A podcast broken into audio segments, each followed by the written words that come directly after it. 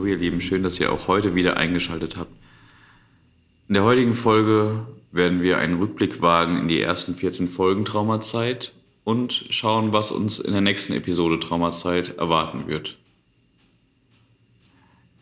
Ich möchte euch erstmal allen danken, dass ihr bereits 1800 Mal meinen Podcast gehört habt. Damit habe ich am Anfang wirklich nicht gerechnet. In der ersten Episode Traumazeit ging es mir in erster Linie darum, zu verdeutlichen, wie breit das Thema Trauma aufgestellt ist, dass das wirklich jeden und jede betreffen kann und dass es dort keine Grenzen gibt. Dann wollte ich klar machen, dass Trauma eine Krankheit ist, die behandelt werden kann, wozu es ExpertInnen gibt, die sich mit dem Thema auskennen und helfen können in in Fällen, wenn jemand traumatisiert ist.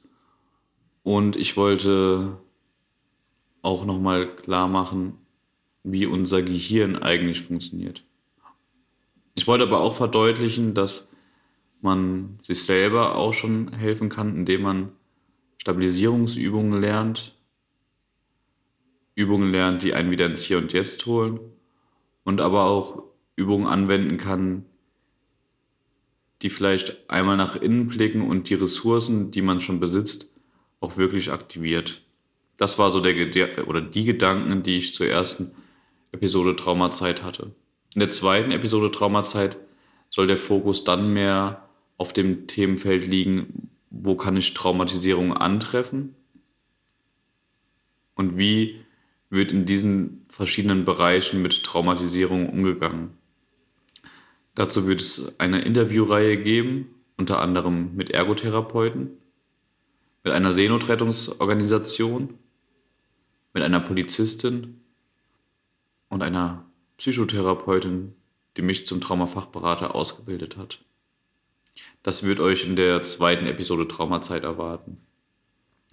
Die zweite Episode wird ähnlich aufgebaut sein wie die erste Episode. Es wird immer abwechselnd eine Inhaltsfolge geben, dann eine Übung und wieder eine Traumreise.